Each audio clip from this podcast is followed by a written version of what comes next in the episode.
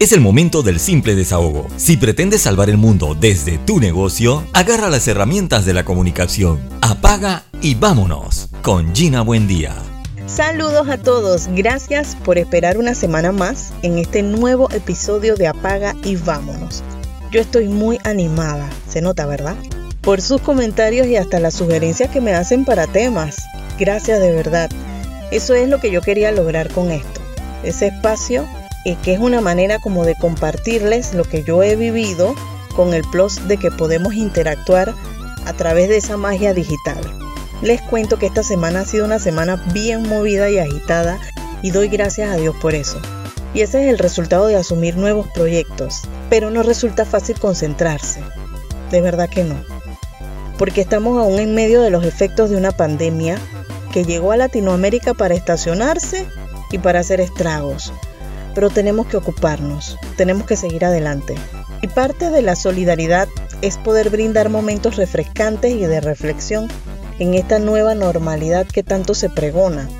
Y todo sea por, por lograr el bienestar mental y seguir adelante. Y a mí me satisface el poder dar mi granito de arena en ese proceso. Empezamos. No te sorprenda que los temas de esta primera temporada de Apaga y Vámonos que son muy aplicadas a la comunicación tengan que ver mucho con mis experiencias vividas, sufridas y superadas. Y esta no escapa de eso. Y te pregunto de una vez, ¿a ti se te dificulta decir que no?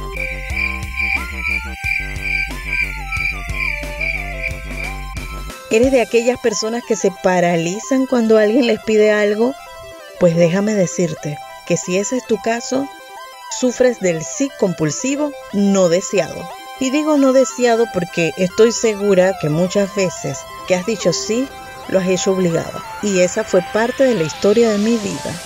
Mi señora madre siempre se quejaba que yo era la compinchosa de la familia. Eso se lo decían todas las maestras. En una relación de amistad yo era capaz de dejarlo todo con tal de correr a ayudar al que lo necesitara.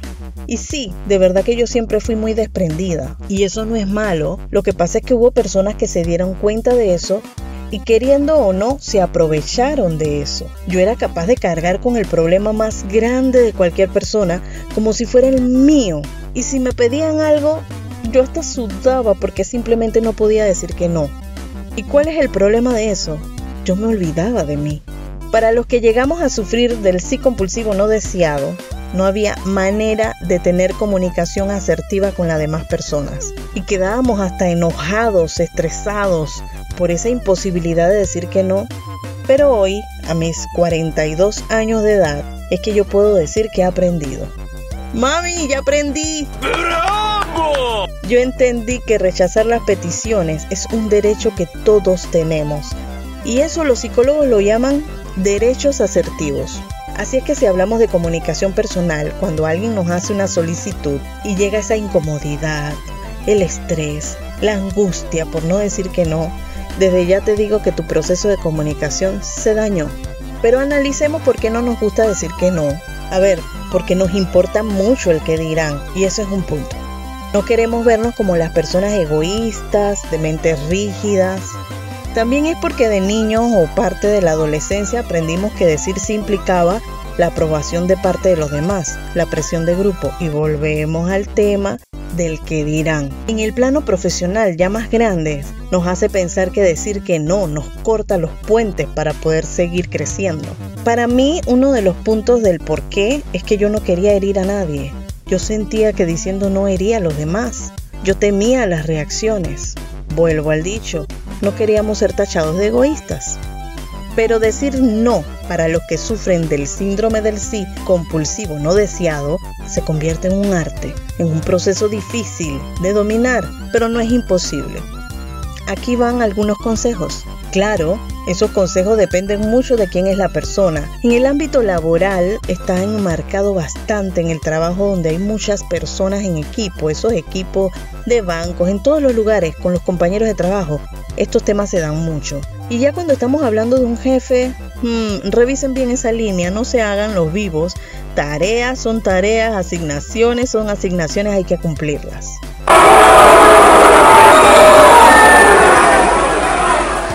En comunicación, cuando se hace entrenamiento a los voceros, a mí me encanta hablarles siempre de los mensajes o las frases puentes o las frases bloqueo. Son tradicionales, funcionan, cómo ayudan para volver al mensaje cuando uno de mis compañeros periodistas, mentira, todos hacemos eso, desviamos la conversación hacia otros temas que nos es de interés. Pero en ese caso el vocero puede usar las frases de bloqueo o las frases puente para volver al mensaje. Porque el sin comentarios no existe, señores. Eso es pecado mortal. Decirlo ante los medios. no, señor. Existen frases que te ayudan para eso. Y en el tema que nos ataña hoy también. Después que piensas si quieres o no hacerlo, porque repito, ese es tu derecho, puedes expresar tu negativa de manera asertiva. Así se empieza. Nadie te está diciendo que hay que ser grosero, al contrario. La comunicación puede ser clara, diplomática. Y un ejemplo de respuesta asertiva es, amiga, a mí me encantaría decirte que sí, pero realmente no puedo. Suena sencillo, ¿verdad? La frase suena dulce y encantadora, pero los que sufrimos del sí compulsivo no deseado, se hace toda una tortura. Así es que a practicarlo. Me encantaría acompañarte, pero es que tengo otras cosas que hacer. Repítanlo. Estoy segura que esto lo van a escuchar también quienes no tienen ese problema. Yo los felicito, pero analícense también. Porque yo me atrevo a pensar, ojo, que a muchos de ustedes les falta un poco de tacto, porque tienen esa disfrazada sinceridad extrema, los que a veces no conectan la lengua con el cerebro. A ustedes les hablo en otro episodio. Yo la semana pasada les hablé de la confianza en uno mismo y sentirnos responsables de nuestras decisiones nos hace ganar seguridad y autoestima. Así es que hay que saber marcar límites y esa es la base para tener relaciones saludables. Y de esa manera es que llegaremos al no rotundo. Ese es como el sueño de todos los que sufrimos de este síndrome. A veces algunas personas te pueden proponer planes o pedir favores a los cuales tú estás segura de verdad que quieres decir que no. En tu mente está la decisión, está clarísima. El proceso es conectar la mente y hacerlo. Comunicación pura. Pero si tú sientes que esa es una propuesta que no es para ti y esto está muy enfocado a los que están en ventas, porque no te conviene, porque es peligrosa, también hay propuestas que en los trabajos que vulneran los principios de uno. Por favor, atrévete a dar una negativa y no te sientas mal porque eso es una manera de demostrar respeto por ti misma y por eso decimos que tomar esa decisión aumenta tu autoestima, te empoderas. A veces es necesario que dejes un no rotundo, pero otras veces puede ser un no a medias. Por ejemplo, si nos ofrecen una propuesta que nos interesa, pero no estamos dispuestos a hacer todo lo que esa persona nos está demandando o solicitando para que existe la negociación. Y este tipo de situaciones son muy comunes en la vida cotidiana y en el trabajo. No siempre tienes que ceder a todo, puedes negociar. Y también está el ahora no. A mí se me acercan muchas personas a venderme los bancos, cualquier tipo de empresa. Yo siempre les digo, hay una propuesta súper interesante, pero yo sinceramente les digo, en estos momentos no. Pero ¿por qué no me llamas en seis meses para ver cómo vamos con el tema? Esa es una manera de ir practicando. Y ya se los dije, lo importante de decir que no es porque es un derecho de todas las personas. Y la mayoría de las veces una negativa no es, no es egoísmo, es salud mental. El no ser sincero es una falta de respeto para con la otra persona y para contigo.